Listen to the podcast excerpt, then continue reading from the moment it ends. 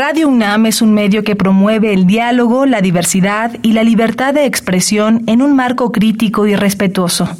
Los comentarios expresados a lo largo de su programación reflejan la opinión de quien los emite, mas no de la radiodifusora. ¿Qué podemos hacer hoy por el planeta? Mascota, desde un pez hasta un perro, es una gran responsabilidad, pues de nosotros depende su alimentación y cuidado. Antes de adoptar un animal de compañía, reflexiona sobre tu futuro a su lado, y si el panorama no se ve amigable, tal vez sea momento de desistir de adquirir la responsabilidad de un ser vivo. Y recuerda, adopta, no compres.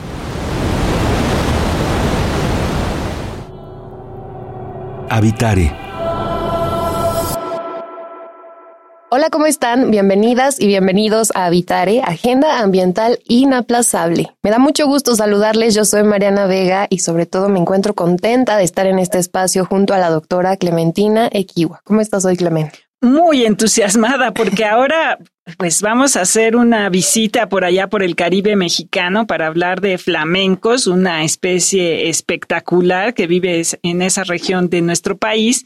Y para eso tenemos el gran gusto de tener con nosotros a David Alonso, que es biólogo de la Universidad Autónoma de Yucatán y actualmente es gerente del programa de flamenco del Caribe de la Fundación Pedro y Elena Hernández. Bienvenido, David. Muchísimas gracias, eh, Clementina, muchísimas gracias, Mariana, y es un gusto compartir este espacio con ustedes y, con todos los que escuchan Radio UNAM. Muchísimas gracias por acompañarnos, David. Y así como les comenta Clementina, nuestro tema de hoy es proteger flamencos en el Caribe mexicano. Así que quédense, esto es Habitare, Agenda Ambiental Inaplazable. ¡Empezamos! El Instituto de Ecología de la UNAM y Radio UNAM presentan Toma segundos destruir lo que ha crecido en años. Toma horas devastar lo que se ha formado en siglos. Tomar acciones para rescatar nuestro ambiente solo requiere un cambio de conciencia. Habitare. Agenda ambiental inaplazable. Ciencia, acciones y reacciones para rescatar nuestro planeta. Nuestra, casa. Qué gusto que continúen en este programa dedicado a hablar acerca de proteger flamencos en el Caribe mexicano. Una especie bellísima, ya lo hablábamos antes de iniciar el programa, Clemen, que son además una especie muy simpática, de un color hermoso, que al verlos en conjunto, sin duda alguna, nos llaman mucho la atención. Sí, bueno, y, creo que hay, hay, ahorita nos lo dirá David, hay unas cuatro o cinco especies de flamencos en todo el mundo pero solo la mexicana tiene este rosa intenso eh, que me parece siempre espectacular. Eh, entonces, bueno, a lo mejor podemos empezar un poquito con esa historia. Cuéntanos un poquito de esta especie de flamenco y eh, qué, qué, están haciendo en la fundación allá en, en el, con los flamencos del Caribe, David. Sí, gracias. Bueno, el flamenco del Caribe, como, como bien dicen ustedes, es el que presenta este color rojizo, ¿no? De hecho, el nombre científico es Copterus ruder, ¿no? Y hace referencia a ese, a ese rojo, ¿no? Muy, muy particular de esta especie. Y, y no es porque sea de nosotros o el que tenemos más cercano, el que estudiemos, pero sí es el más bonito, ¿no? Con respecto a las otras especies, las seis en particular eh, que tenemos en América, pero las especies eh, andinas o sudamericanas, digamos que son un poco más paliduchas, ¿no? Este, también son bonitos, pero, pero bueno, el nuestro es muy, muy bonito. Y les comentaba, esta, esta especie tiene una distribución eh, en todo el Caribe. Eh, algunos investigadores comentan que son dos subpoblaciones y en lo particular los flamencos que nacen de la península de Yucatán, de la parte norte específicamente de la península de Yucatán, lo que es el norte de Campeche, Yucatán y un pedacito de Quintana Roo, la parte norte de Quintana Roo, eh, tiene mucha vinculación con la población de, de, Cuba, donde hay una colonia reproductiva también muy, muy grande, muy importante, pero eh, les comentaba, ¿no? que bueno, esta, esta población más al norte que vive básicamente en zonas de humedales con recursos alimenticios eh, muy, muy particulares que provee de esta, de esta coloración eh, a, los flamencos rojos.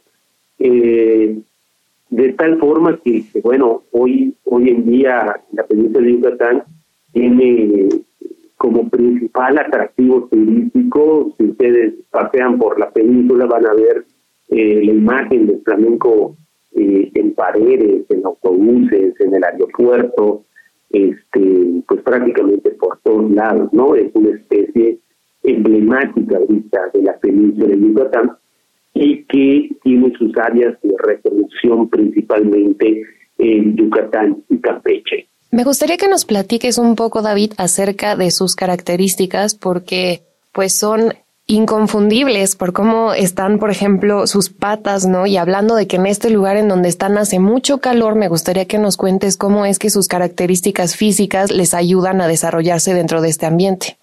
Sí, los flamencos tienen una serie de adaptaciones sumamente interesantes, ¿no? Para empezar, el pico, el pico curvo, cónico, es una estructura especializada en filtrar. Realmente tiene especies como, tiene unas láminas como una especie como de barbas, ¿no? En donde con las patas palmeadas, largas, unas extremidades, evolutivamente son perfectas en términos de estructura y función para caminar en, aguas pantanosas, también ejercen una acción mecánica en los sedimentos para eh, mantener muchos de los organismos que filtran con el pico en suspensión y, lo hace una una dinámica provoca una dinámica alimenticia muy muy eficiente a través del filtrado y la absorción de estos recursos alimenticios. Los niveles de agua eh, en las ciénegas es un factor determinante de cómo estos van distribuyendo a lo largo de los diferentes tipos de minerales, ¿no? O sea, realmente nos encontramos por lo general en aguas muy poco profundas.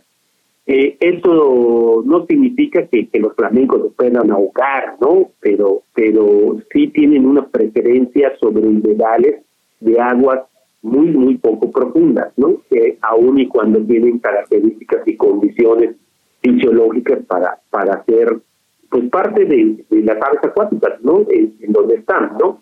Eh, asimismo, los cuellos largos, prolongados, ¿no?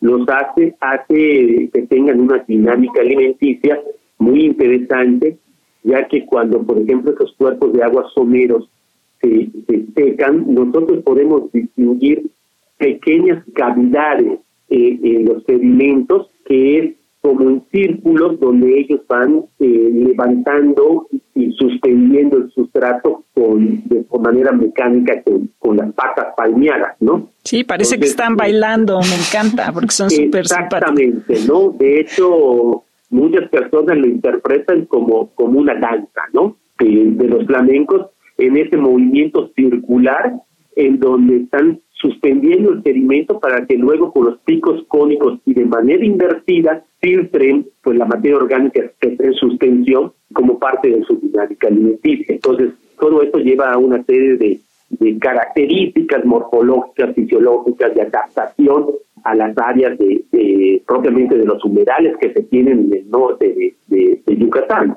Claro. ¿Y qué tan grandes son como para darnos una idea aquí a los que no tenemos este, imágenes para verlos? Eh, dinos un poquito más o menos su tamaño. Son, son grandes. Los adultos, los adultos tienen altura de unos 50 metros aproximadamente. Qué simpática. A mí me encantan los, los flamencos, me encantan. Pero cuéntanos también un poquito del trabajo que están haciendo allá en esa región, porque hasta donde entiendo están colocando radios, no sé por qué lo están haciendo, si es una especie en peligro de extinción o amenazada, y cuáles son algunas de las amenazas que están, eh, que las están eh, perjudicando. en términos legales no me gusta hablar mucho, ya saben, ¿no? Los biólogos somos mucho, está en la norma 059, ¿no? Pero, pero eso muchas veces dice muy poco a la gente, ¿no? Si está o no está. Legalmente, el flamenco es una especie considerada amenazada, ¿sí? legalmente. Desde el punto de vista de la situación actual de su hábitat, ¿no? El desarrollo de infraestructura en la zona costera, carretera, el crecimiento de las poblaciones costeras, las modificaciones que provocan las carreteras a, las ciénegas, la disminución de los manglares. Bueno, todas estas son causas que nosotros consideramos que estos hábitats actualmente se encuentran en una situación de enorme vulnerabilidad.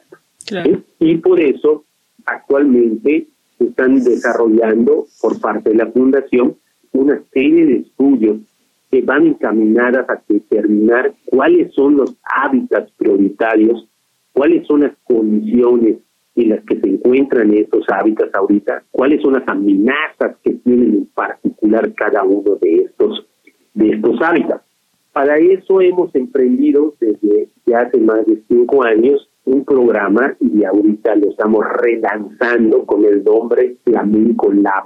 Próximamente ya vamos a tener una, una página en lo específico en donde queremos también hacer un, que, gran parte de este trabajo sea con la gente, ¿no? Ahorita en Yucatán hay una enorme cantidad de fotógrafos de naturaleza, de guías de, de, turistas que se dedican al, aspecto de naturaleza y queremos que sean nuestros aliados en esta iniciativa que se llama Flamenco Lab, reportando los anillos, son anillos, son unos anillos amarillos de PRC que se han colocado en las patas de los flamencos con el propósito de que estas, estos puedan ser rastreados. ¿sí? Es, eh, Flamenco Lab es un programa que básicamente consiste en el rastreo de los flamencos. ¿Correcto? Eh, y, para llevar a cabo este trabajo de colocarles los rastreadores a los flamencos, háblanos un poco acerca de los retos a los que se han enfrentado y de cómo es trabajar en el campo directamente con ellos. Bueno, eh, la instalación de, los a los individuos, como tú muy bien dices, es todo un reto. Y por lo general, la manera más fácil de es que cuando se tienen las colonias reproductivas, los flamencos, los pollos de los flamencos, los llamamos volantones, es cuando se tienen las mejores condiciones para arrearlos, como no vuelan, claro, llevando todas las prácticas de, inocuidad, de cuidado, para no estresar a las colonias en términos de los horarios, de, bueno, hay una serie de protocolos que se tienen que aplicar, es cuando los animales son capturados se les toman las medidas morfométricas y es el momento en que estos se anillan para conformar las bases de datos. Y para que tengas una idea, el público tenga una idea de esto, los flamencos yucatecos se han anillado aproximadamente alrededor de 2.000 flamencos por parte de, la fundación en los últimos cinco años, ¿no? Wow. Este, wow, es un montón de estos 2.000 flamencos que se aproximadamente, eh, el número exacto son 2.011 flamencos anillados, se vienen rastreando a partir de, la gente que nos reporta y desde las campañas que nosotros hacemos, que tenemos alrededor de 1.500 avistamientos de estos, porque cada anillo tiene un código, entonces la gente al observar ese anillo nos lo reporta junto con dónde lo observó, cuándo lo observó y nosotros les podemos decir cuándo este individuo fue anillado, qué edad tiene, en dónde fue anillado y con esto obtener datos, por ejemplo, de la longevidad, de cuánto vive un flamenco en vida silvestre. Claro. Eh, porque tenemos los datos, por ejemplo, el flamenco es una especie muy longeva, ¿no? En cautiverio hay, hay, hay registros de flamencos que viven hasta 45 años. ¿Ok? Pero una gran pregunta ahora para los ecólogos es cuánto es el promedio de vida de un flamenco bajo estas condiciones, sobre todo que ahorita experimentando todos esos procesos de cambio, de la variabilidad climática que tenemos y que ya está repercutiendo esto, en los diferentes modelos, en los patrones de distribución de la especie. Entonces, es muy, muy importante esta información de esa acumulada en bases de datos que nosotros vamos analizando para tratando de entender todo, todo este proceso. Sí, que incluso estaba eh, leyendo en los materiales que me mandaron que eh, algunos ya están moviéndose más en Florida, cosa que no estaba pasando mucho. Sí, este año con, con, con la presencia de este fenómeno meteorológico, que fue un huracán más para, para la parte de Florida, Aida, tuvimos una situación muy, muy interesante, ya que eh, confirmados, confirmados a la fecha, hubieron avistamientos de, de flamencos en Florida y resultó que seis de estos individuos desaparecieron en Florida posterior al huracán eran flamencos yucatecos, eran flamencos mexicanos. ¡Ay, qué increíble! De, de estos, de estos seis individuos, por ejemplo, que se vieron en Florida, ahorita en este 2023, después del huracán, tres de ellos los tenemos perfectamente rastreados y los vamos siguiendo con, con mucho interés, ¿no? Ya que uno de ellos tiene 23 años, otro tiene 18 años y el otro tiene 13 años. Todos estos, estos tres individuos fueron anillados en, la zona de Río Lagartos, en la reserva de la de Río Lagartos, y actualmente se encuentran en Florida. Eso nos muestra que, que, la población de Yucatán no solamente depende de la conservación de, de los humedales, ¿no? sino que también hay una dinámica en la población de intercambio eh, de individuos obviamente con los de Cuba incluso hay un intercambio genético y que esta población depende de las condiciones de, todos los lugares, ¿no? De, ya que tiene movimientos muy, muy importantes la especie, ¿no? Muchas veces consideramos que se mueven de, de, de a Río Lagarto, ¿no? Es por lo general lo que, lo que eh, se conoce, ¿no? Este, pero no, tenemos registros, por ejemplo, de que flamencos yucatecos han estado en Islas Caimán. Órale. Eh, eh, que bueno, son vuelos de, de 800 kilómetros, ¿no? Eh, pero es muy común encontrar flamencos en Florida, en Texas, en los Estados Unidos, ¿no? Flamencos nacidos en la zona de, de, de Yucatán. Qué maravilla. Qué increíble. David, háblanos un poco acerca de la importancia que tiene su conservación, porque hace un momento nos narrabas cómo es que estos flamencos pueden encontrarse en su hábitat natural, pero algunos también están ya en cautiverio, y todos estos esfuerzos que no son sencillos y que llevan mucho tiempo, pues van más allá de porque sea una especie estéticamente bonita, ¿no? Háblanos de por qué es importante su conservación. Sí, mira, bueno, el flamenco en, el sentido digamos, económico. Eh, les decía yo al principio, prácticamente eh, Yucatán ahorita está viviendo un boom turístico donde la especie emblemática es el flamenco. Pero para nosotros la parte de la función ecológica del flamenco en la, en la parte de humedales es primordial, en el sentido de que eh, no hace un rato, por ejemplo, hablábamos de la dinámica alimenticia que tiene este movimiento de sustrato con las patas, eh, que, genera una remoción de sedimentos y lo cual genera un reciclamiento y tasas de, producción primaria eh, en las zonas de humedales, que son procesos ecológicos, digamos, un poquito más complejos, pero que son fundamentales también para la dinámica ecológica de esos ecosistemas y que a su vez también son parte del hábitat de otras especies migratorias y residentes que están igualmente amenazadas. ¿no? Este, hoy por hoy, la derrama económica para la observación de aves y cuestiones de naturaleza en Yucatán es, es altísima, ¿no? Hay, una promoción muy, muy grande alrededor de, de esas áreas naturales protegidas y de las especies que se tienen allá. Aún con esto, aún con esto, las principales amenazas que estamos ahorita, por ejemplo, estamos terminando de estudiar la tecnología, los procesos, el éxito reproductivo que se tuvo este año. De hecho, les voy a dar la primicia de que en el 2023 el éxito reproductivo es de 5.270 pollos, tenemos 5.270 nuevos flamencos en la población.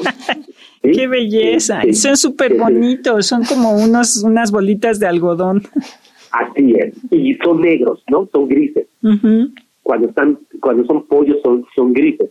Pero les decía que las colonias reproductivas, uno de los principales problemas que observamos es la presencia de perros ferales.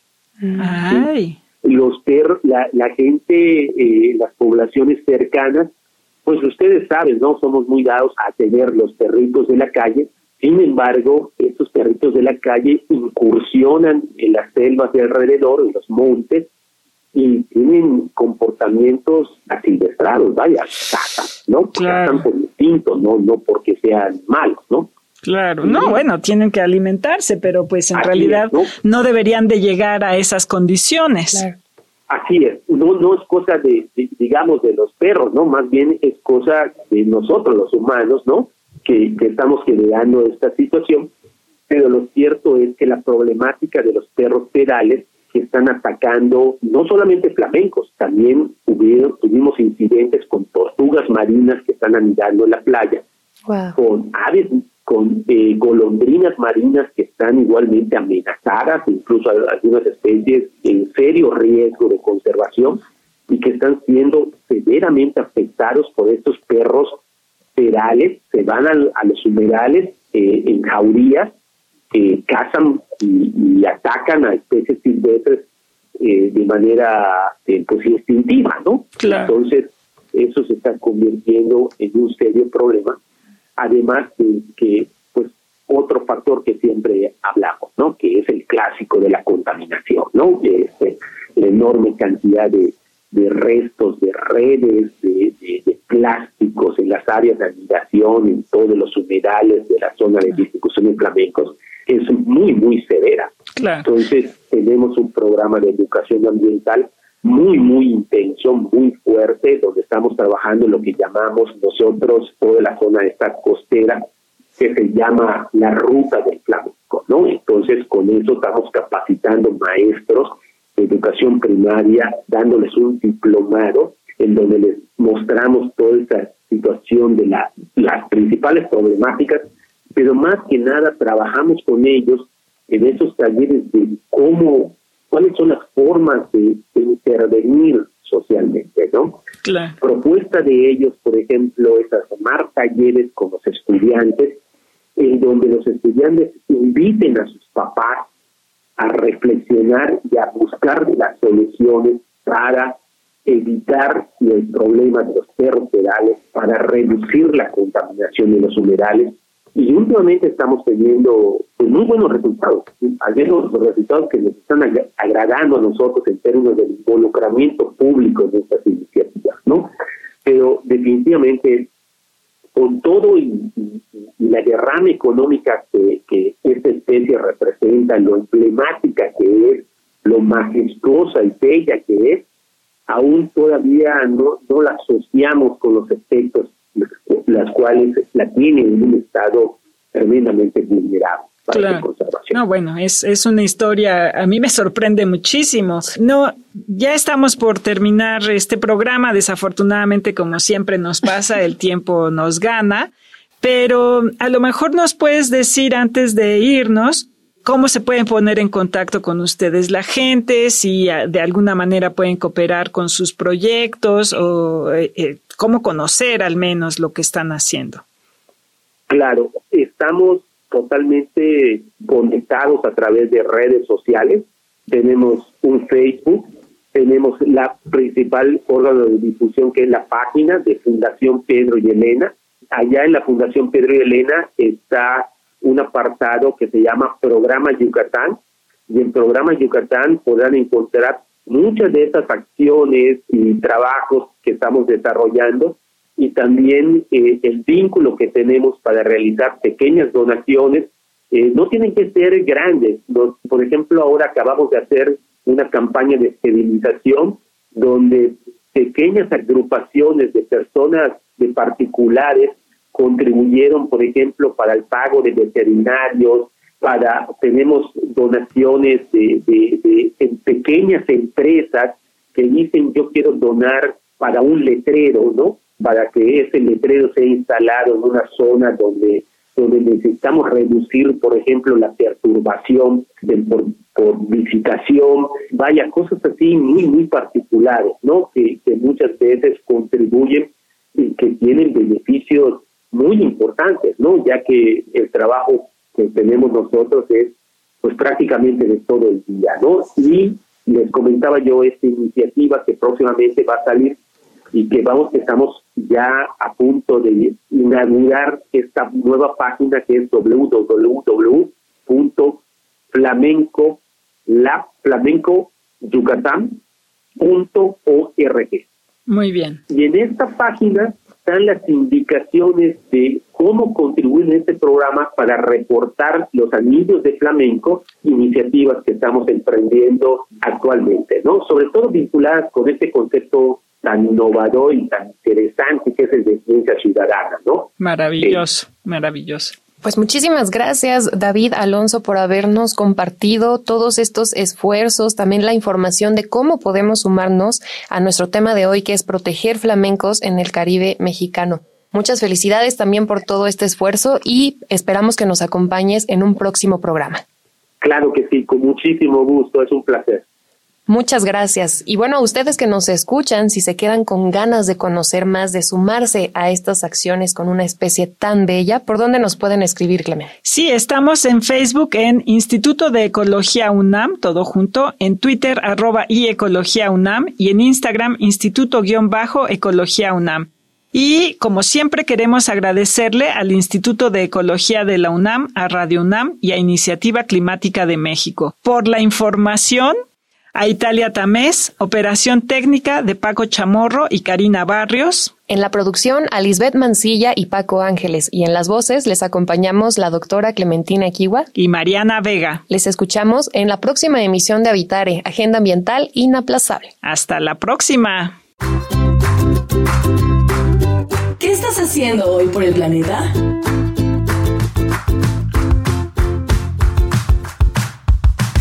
Yo cuido el medio ambiente con pequeñas acciones diarias que suman a un futuro más sostenible, como reciclar, ahorrar energía y promover la conciencia ambiental en mi comunidad. Visita ecología.unam.mx para obtener más información sobre el tema de hoy. Y si quieres escuchar todas nuestras emisiones, entra a radiopodcast.unam.mx.